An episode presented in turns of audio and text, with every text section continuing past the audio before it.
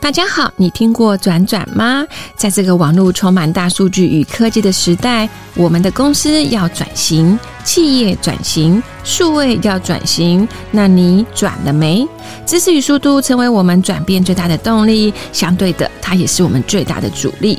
转转的使命只有一个，我们想说故事给你听。在这里，有着各行各业的精英，分享着他们人生的实战经验，帮你加持，给予你转型的动力。欢迎大家随时随地有空就来我们的 Podcast 来听转转说故事。大家好，转转来喽！转转这一次啊，又特别邀请我们一个非常会吃的达人哦。这个会吃又会卖吃的，又会包装吃的，又有创新吃的一个这样的一个老师是谁呢？就是我们青蛙老师。青蛙老师呢，这一次呢，他不再讲八卦了，他这一次想要跟我们大家分享的是，怎么样来面对我们 COVID-19 这个涨价时刻，怎么样去命名，怎么样去定价，怎么样去看我们的菜单，怎么样让我们的听众来赚钱。我们这一次特别欢迎我们的青蛙老师来，让我们更了解餐饮的技巧，也是有时间成本的。餐饮的价格也是有时间成本的，让我们欢迎青蛙老师。各位听众，大家好。嗨，青蛙老师，嗨嗨，我们刚刚讲菜单命名的重点有五个重点嘛？对，哦，第一个简单易懂，提升价值，符合品牌，缩短时间；第五个是简化流程。对，再来，命名有十二个概念，我我我我总共十二个，我先把它念一次，我们再来慢慢 讲。第一个以品牌命名，对，什么叫品牌命名？嗯，比如说阿基斯对，就是一个品牌，阿基斯烤肉、对，哦，阿基斯青菜这就是一个命名。第二个以呈现命名。呈现啊，比如说台北牛肉面，哦，比如说呈现是牛肉，它就是对用牛肉命名；猪肉对就用牛猪肉命名 OK，哦，来以价值命名。什么叫价值？对，比如说和牛、龙虾。它本身就是松露高单本价，身就是都高单价的 OK，哦，第四个以口味命名，对，比如说你吃辣的，辣的哦就是麻辣对或者抹茶，它就是对一个口味对，哦。好，再来以烹调命名，怎么煮？怎么煮、煎怎么烤烤，这煮对对炸这些就这命些名对。嗯然后以口感命名，嗯，比如说你是重口味的，或是哎甜的，对，或者是软嫩 Q 对，什么这一些的，嗯，哦，然后还有以质感命名。质感就比较特别了，好，对质感命名的话，哈，我们来讲一下什么叫质感。对，因为质感是嗯包装氛围。因为质感有时候不在我我我不是很理解原因，是因为有时候我们在讲质感的时候，是一个整个视觉看见的一个质感，或者是你 touch 的质感。可是吃东西会有质感吗？好，生吐司是最近的一个名词，很夯啊，前段对时间很夯，哦大家是还在最近教。最近日本出了很大的问题。对，但是如果你是法式吐司，哦，我超爱的，法式吐司听起来怎么样？应该比较硬。就但是它的质感就出来了，因为对吐司加了法式嗯，哦，或者皇家咖啡，对，咖啡这个是有，或者对经典啤酒、对，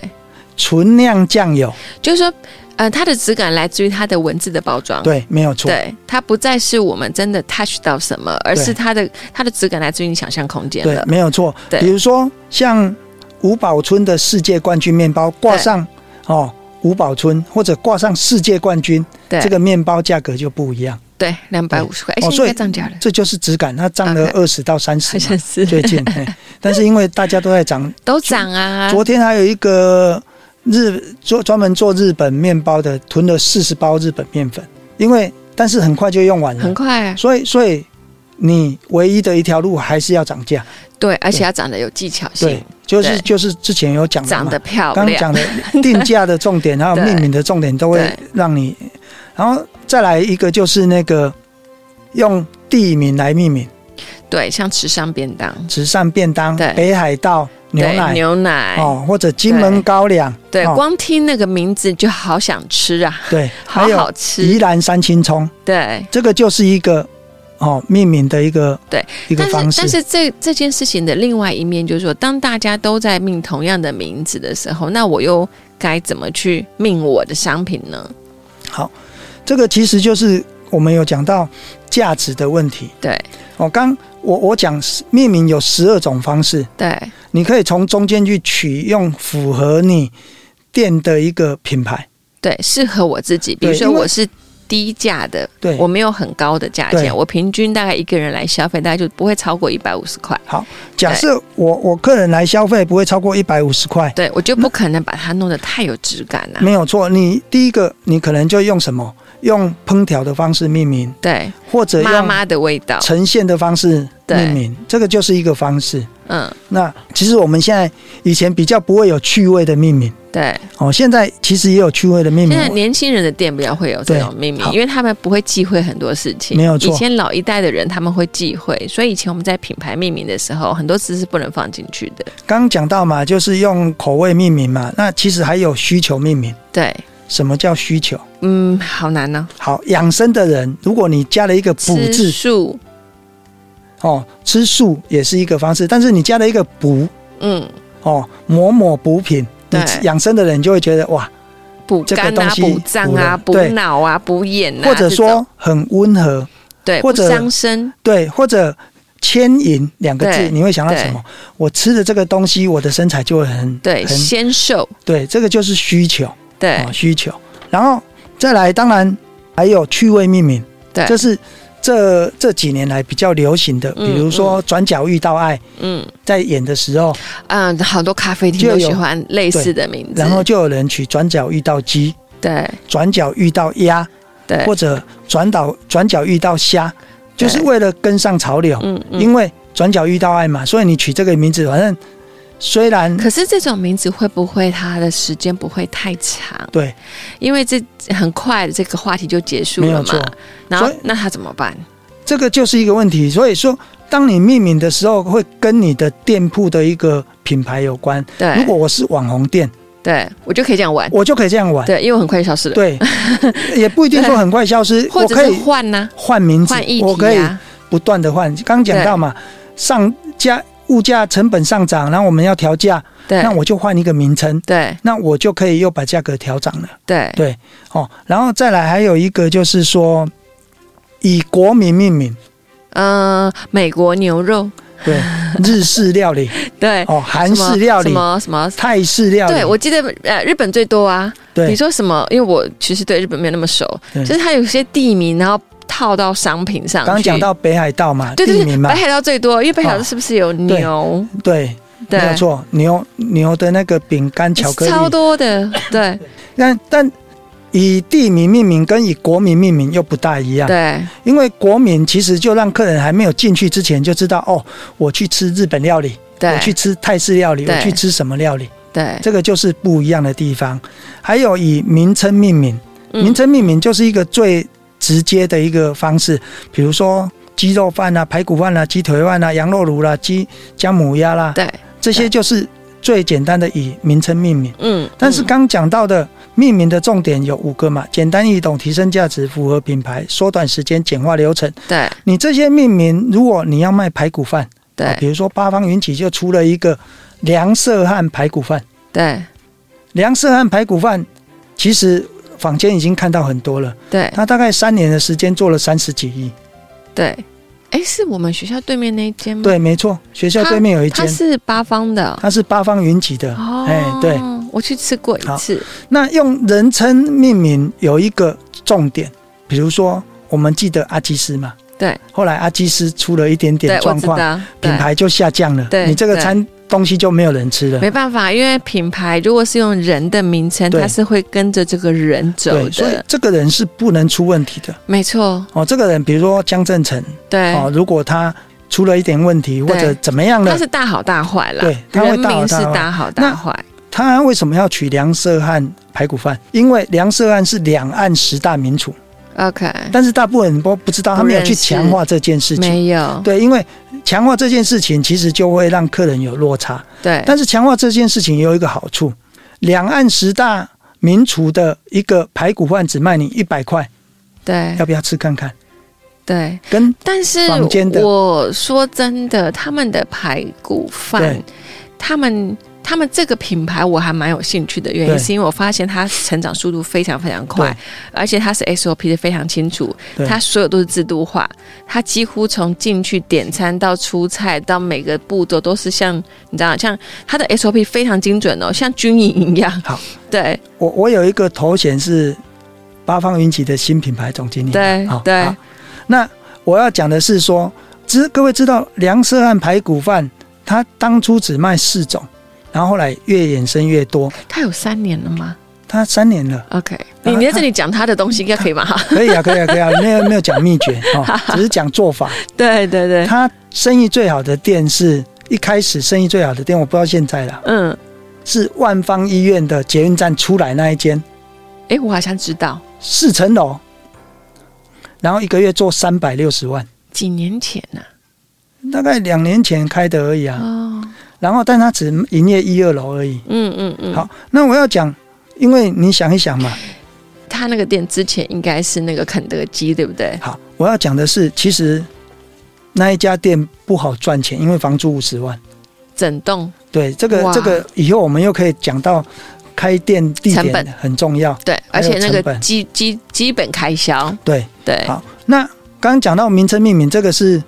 一个最危险的。对，用人名命名是一个最危险的一个一对个模式，因为人什么时候会出什么状况都不知道。对。但但是换个方式哦，假设如果你用的是王妈妈卤肉饭就没事，对因为有很多王妈妈。对，有很多王妈妈， 对，但但是如果你把它是三个字清清楚楚，而且你在这个品牌上都一直在叙述这个人的背景的时候，它就很危险。但但是你想一想，但是这个人如果他是很有名的，比如说江正成，对他开了一间什么 R A W，对那大家并不是因为 R A W 去吃饭，而是因为江正成去吃饭。对，其实这个品牌它就是品牌啦，在我们品牌操作上，它就是一个很大的学问，因为你如何，因为我们常常在操作品牌的时候，我都会跟我的客户说，如果可以另外取一个名字再去包装它的故事，会比较好操作。对，没如果错你迁就一个真实、真真实实的人的时候，这个人的过去是真实的，他其实在初期很好操作，嗯可是你如何长期操作它？对，它是一个很大的一个。随时会引爆一些状况，一旦掉下去就掉下去了。所以我们在操作品牌的时候，我通常都跟我的客人讲说，可以，我们就会 build 一个新的名字，对然后在这个名字的背后，我们开始塑造他的成长旅程了，他的旅程开始了，他的故事开始没了有。错，然后未来我们的旅程也帮他设计出来，所以他就像我们一个 AI 的宝宝，没错那。他永远就可以一直成长下去。其实我们这样讲了，品牌哦，就是品牌命名，其实除了人名以外，还有比如说北斗肉丸，它对本身就是一个品牌了。北哦斗是地名吧？北斗是一个地名，对它命名的，但是北斗肉圆已经让人家觉得它就是一个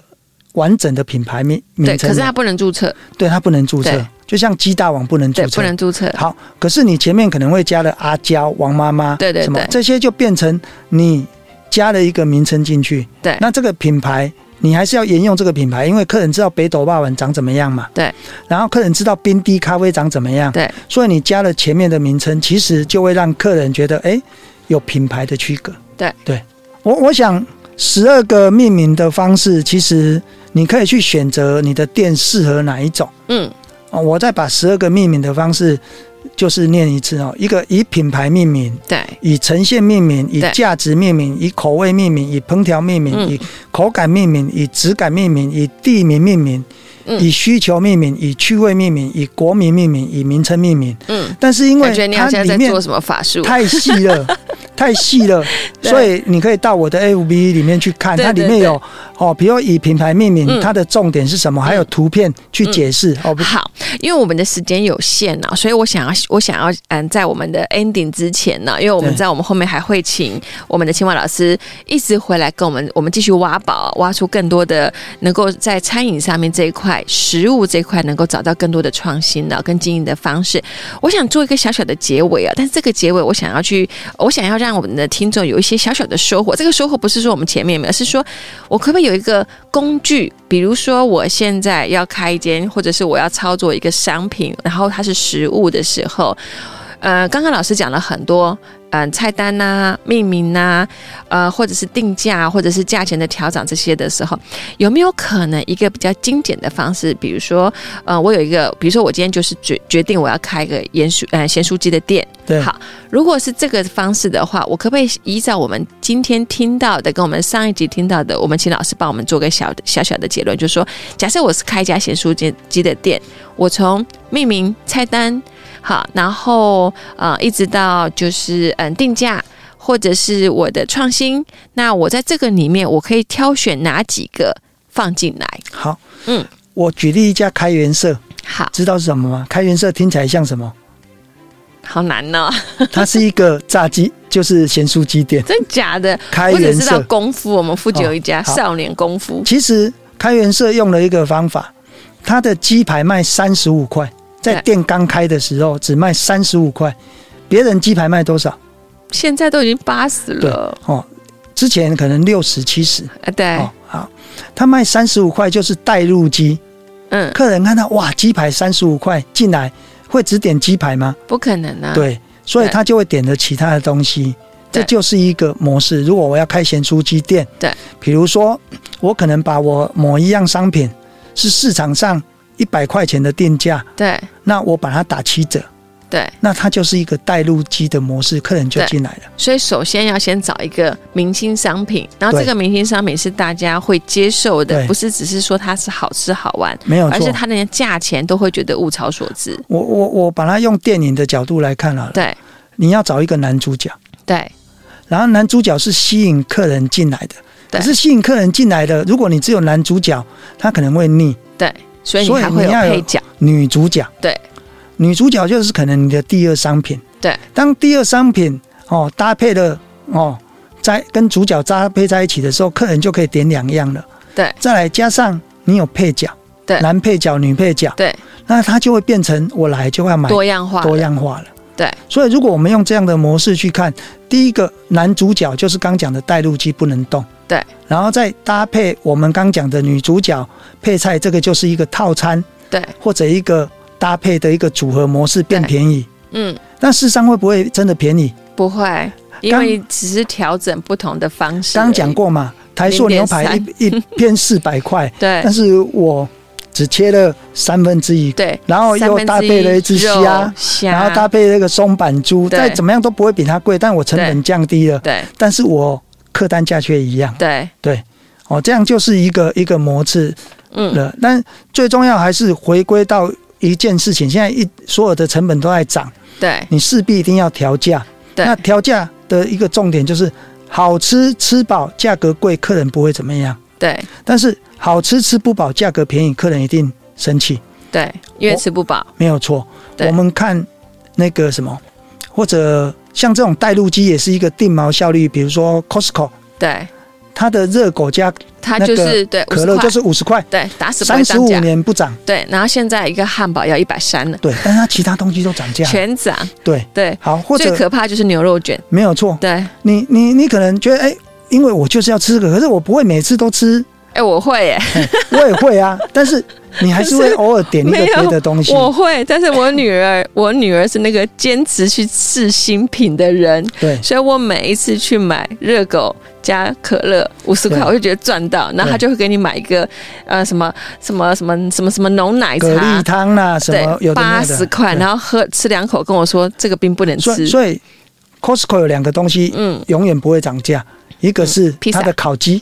啊，烤鸡不会涨，烤鸡对就是好像一百六十九，好像是我比哎较然少后买，嗯，那个它的披萨也不会涨价，对，就是它就是固定，这对就是客它这人三个东西真的不会涨，好。热狗加可乐不会涨，然后披萨也不会涨，然后对烤鸡也不会涨，这个又对牵扯到一件事情，叫风中定律。嗯。客人逛的好累，然后去那边吃了一个五十块钱的可乐跟那个热狗，哇，嗯好幸福哦！而且它可乐可以续杯，对我觉得这还是一有个很可 IKEA 也有一件事怕的 IKEA 是情，当你逛了 IKEA，最后结束到买门口的冰淇时候淋，冰淇淋十块， 对对，对，哦，这个其实就是一个我我我觉得很重要的。嗯，那当然，我在讲一个东西，因为涨价嘛，物价一直涨，对那你调价没关系，还有一个对方法可以留住客人，对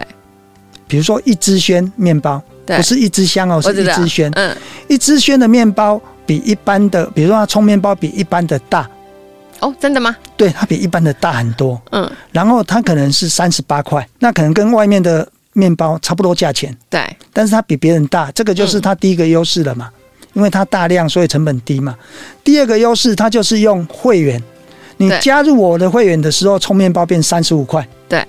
又大又三十五对块，又比别人便宜，然后又在买捷运口，对我，上次有讲过嘛，在捷运口，对，地点很重要对，，所以它一个月营业额可以三百万到五百万对，啊，别的面包店可能做一百万都所以很辛真苦。的不能小看这种单价低的东西，对它的量是会让人吓到，没有错，，然后又可以把客人留住，对因为你加了会员，你就可以买到三十五块。对，那面包又已经慢慢成为大家的主食了，必需品对的，，所以对其实吃一个面包，有时候你去买一个面包比一个便当还贵，我我对，没错啊，一个真的生吐司两百块，对。没有，然你后会发现说，我今天减肥，所以我不要去买便当吃。结果我面包买一买之后，发现天呐，比一个便当还没贵。有错，或者一杯饮料比一个便当哦还，这个贵。有，这个我跟我对同事所以讲，我但是觉得现在很因夸为张。台湾的关系，所以对你一定会喝饮料，对，所以其实有很多技巧啦。我觉得我们嗯另外，另外还有一个很重要，就是刚刚老师有讲的，就是说，假设如果我今天开一个新的炸鸡店，然后就对像刚刚老师前面讲的嘛，第一个你主力商品一定要出来嘛，你对主力商品主力商品要有诱因嘛，对然后这个诱因一定要是让大家不可抗拒的一个诱因嘛，然后再用诱因去母鸡带小鸡的方式去带到周边商品嘛。那另外一个就是刚刚老师前面有说的一个很重要的点，就是时间分配了。对时间分配就是我如何能够在菜单上让大家能够快速的对点到，或者是被我指引到你我要你买的东西。所以这点这一点就是刚刚老师有讲的，比如说我的一颗星的东西、两颗星的东西、三颗星的东西。那当然，其实我们知道评量很重要，对但事实上我们在买东西的时候，我们其实是当下要去做决定了。没错我，要不要去上网再去查一个三十五块的豆角？我要上网去查它的评量，不太可能不嘛。太可能。可对是，如果因为你的菜单设计到我可以被你带着走的话，那是不是我在短短的十分钟之内，本来我只是去买个咸酥鸡，可是我到最后去买了一摞的东西回来没有，错本来是五十块，变成我对买了三百五十块对，而且我还觉得我赚到。对对，那就是刚刚老师讲的菜单设计很重要。搭配的方式嘛，对对对对对，所以所以简单说，如果假设如果我们嗯这这一次我们老师分享的东西啊，如果我们抓这几个诀窍，事实上我在经营一个小小的食品的时候，我至少可以抓到几个重点啊。第一个就是我不用再担心我涨价别人来不来的问题了嘛，我也不用担心我的东西是不是大家只来买一样，而且不再买第二样或第三样嘛，因为我有技巧性的方式带着他走嘛。然后再就是我如何让他让我的观众，让我的消费者爱上我这样的一个商品。对对，他就会持续回来嘛对。好，非常非常的感谢哦，因为我们下一次还是会希望能够再邀请我们的青蛙老师，因为嗯、呃这次的时间有限，对所以我们大概聊到这边。好，那我相信其实我们的听众还会有很多很多的想要听的一些其他的讯息啊、因为青蛙老师这边有非常多的东西哦，你要不要小小的透露一下，还可以分享给我们什么？我我觉得下一次我们可以讲一下菜单定价，然后把菜单命名再详细的讲一下。好，我们下一次可能会针对命名，我们来来讲一集，好不好？对，好啊定价这件事情是真的很大，因为其实，对在行销上有个定价策略。没有错。那我的学生们常常会问我说，到底该怎么定价？然后我常会说，定价它是一个策略，对，所以我们下一集来听听看，我们希望老师来分享这两块嗯，好不好？那我们今天的时间有限，我们到这边，然后我们要不要，嗯、呃，邱老师有没有什么再跟我们的听众分享一下？嗯，我还是要讲一件事，做嗯餐厅，餐厅餐在前，厅在后。对好吃很重要。嗯，那好吃吃得饱是第二件事情。嗯，一定要让顾客进来，一定要吃得饱。对，所以刚刚邱老师有讲一句很重要的事情，我们不管怎么涨价，不管怎么样的调配，或者是怎么样搭配，值不要动。对，对，就是它的量不要量动，不要动。对它对它的量不要动，就是它的量一旦动了，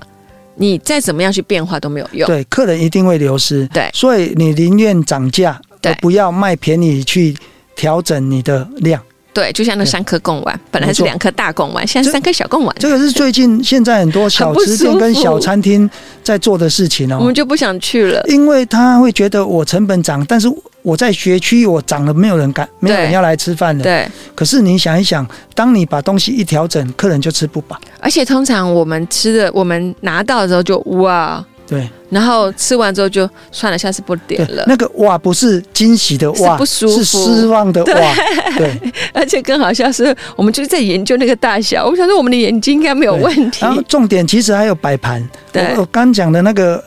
红醋干面，对它的碗很大，对，然后它本来看起来就是哎、还蛮有质感很舒的，服。对，对，然后量变少以后，哇，那个碗很大，更大量又小，面面对，很所以小。刚讲到嘛，摆盘其实也很重要。对当你你要减少东西的时候，其实你的盘子就必须要思考适不适用，嗯，这些其实都连接在一起。懂懂对懂。所以虽然我们是在卖一个食物，但是食物的周边跟人的温度跟人的感觉，对其实大于食物本身。虽然食物很重要，因为要吃得饱、吃得好嘛。没有错但，其实周围这些氛围其实是很重要。那再来就是，当我们把它当做经营事业的时候，时间成本这些所有的我们看似没有那么重要的一件事情，因为它不是本来的主要商品嘛，因为我不是在我你不是在吃我的时间嘛，你是在吃我的食物嘛，所以我的重心应该是放在我的鸡排上面，嗯没有或者是错，我卖的卤肉饭上面。对可事实上，这些时间跟这些感觉会影响到你这个本身的鸡排或者是卤肉饭，它到底要不要再回客，回来再买第二次，或者是爱上你的商没品错哎的一个很重要的因素。好，我们非常非常感谢，对，这次我们谢谢青蛙老师。好对，那我们也欢迎我们的听众啊，就是可以上我们的转转的 Facebook，然后也可以啊、从我们的转转的 Facebook 就可以连接到我们青蛙老师的 Facebook。那也希望我们的呃我们的听众可以随时随地呢来回来听我们的转转。那我们青蛙老师会随时上线。好，谢谢大家，好，谢哎，谢。谢谢。